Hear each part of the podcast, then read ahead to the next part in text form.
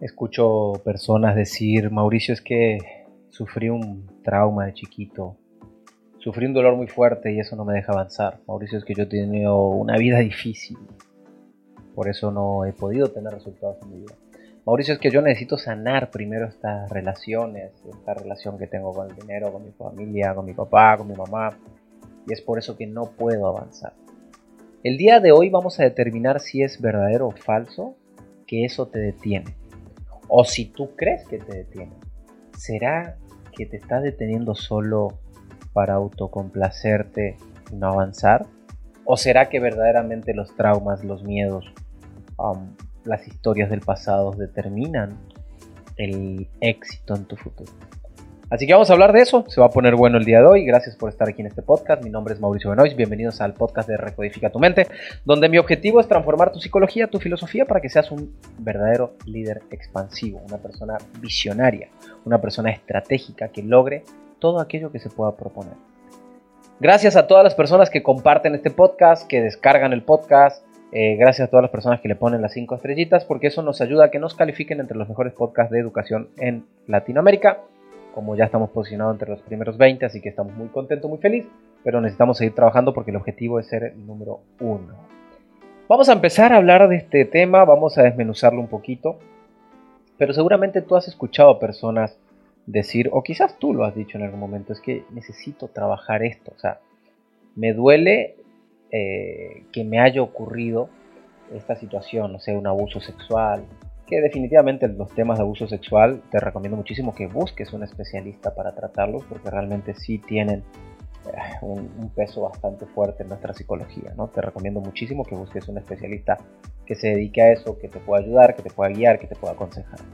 Pero en definitiva, creo que hay traumas que traemos de chiquitos que algunas personas creen que los detienen. Gente que dice, no, es que yo nací pobre y toda la vida fui pobre es que mi papá me pegaba, es que mi papá no me pudo mandar a una universidad privada o no me pudo ni siquiera mandar a la universidad.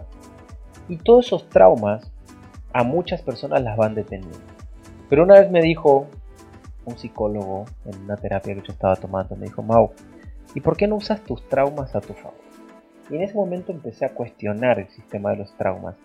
Y dije, ok, a ver, ¿qué pasa si tomara los traumas a mi favor? ¿Qué pasa si empezar a usar ese miedo que tengo al dinero y lo cambio y lo, lo, polarizo y ahora me genera el miedo a no tener dinero.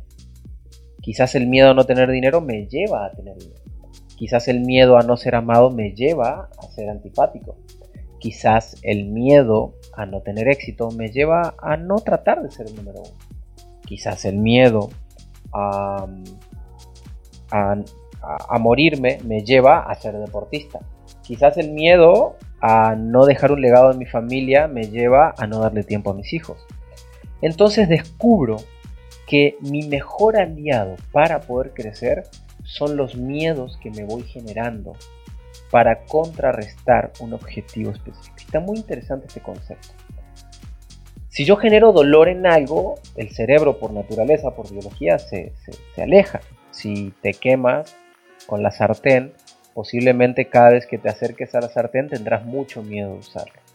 Si te quemas con el mofle, con el caño de escape de un auto, posiblemente cada vez que escuches un auto te dé miedo, porque el cerebro, por biología, siempre se va a alejar de aquellas, de aquellas cosas que te hayan generado mucho dolor. Si te secuestraron, pues obviamente tendrás mucho miedo de, eh, de los ladrones, si te han robado también. Entonces, yo un día me pregunté, dije, bueno, ¿qué pasa si utilizo el miedo a mi favor? Y empecé a tratar de, empezar a implementarlo. Y lo primero que hice fue colocar el miedo a morirme joven y lo coloqué. Y si, si sigo comiendo así me muero joven.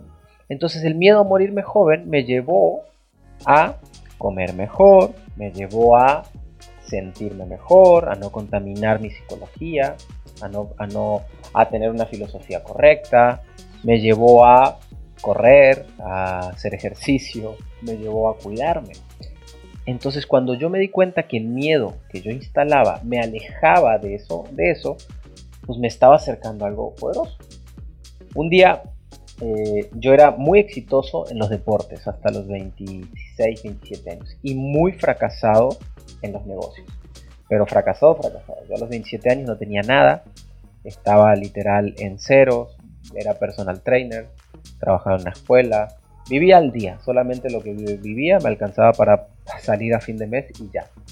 Esa era la vida que yo tenía.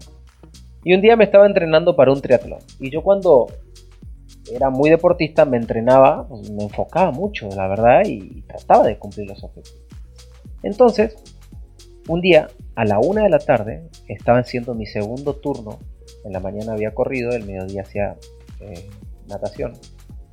Me paro en la alberca en un descanso y dije, ¿qué pasara si utilizara toda esta energía que tengo en el deporte y la utilizara en eh, los negocios? Entonces me puse a cuestionar y dije, bueno, a ver, yo ya había empezado a tomar algo de coaching, algo de PNL, entonces pues ya tenía capacidad de cuestionamiento. Porque una persona que no estudia ese tipo de cosas le cuesta mucho tener capacidad de cuestionamiento. Yo te recomiendo muchísimo que estudies todo lo que tenga que ver con coaching, programación lingüística, conocer un poco de psicología, recodifica tu mente. Te recomiendo muchísimo maestría de coaching expansivo, en fin, lo que tú quieras, pero te lo recomiendo mucho. Porque te apertura, una persona con visión expansiva es una persona que se atreve a cuestionarse cosas. Y yo como que empecé a cuestionarme, dije, ¿cuál es mi miedo? De, o sea, ¿por qué hago deporte? Y hago deporte porque yo quería lograr algo, o sea, yo quería ser importante.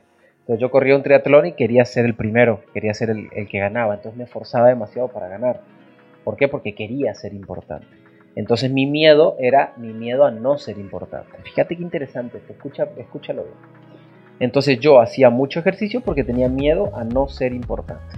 Entonces ese día en la piscina, nadando, una persona que financieramente no había logrado nada, que solamente trabajaba para llegar a fin de mes y a veces llegaba y a veces no llegaba, tenía que pedir dinero prestado.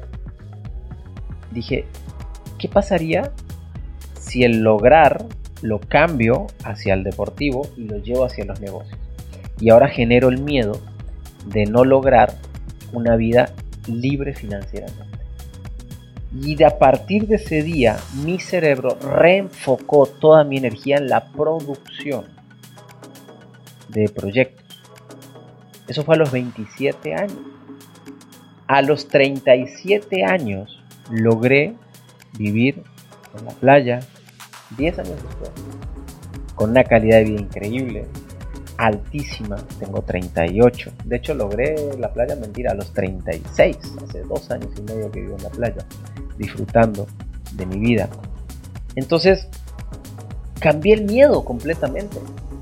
El, bueno, el miedo sigue siendo el mismo, que era el miedo a no lucir, a no, a no ser exitoso, a no verte exitoso.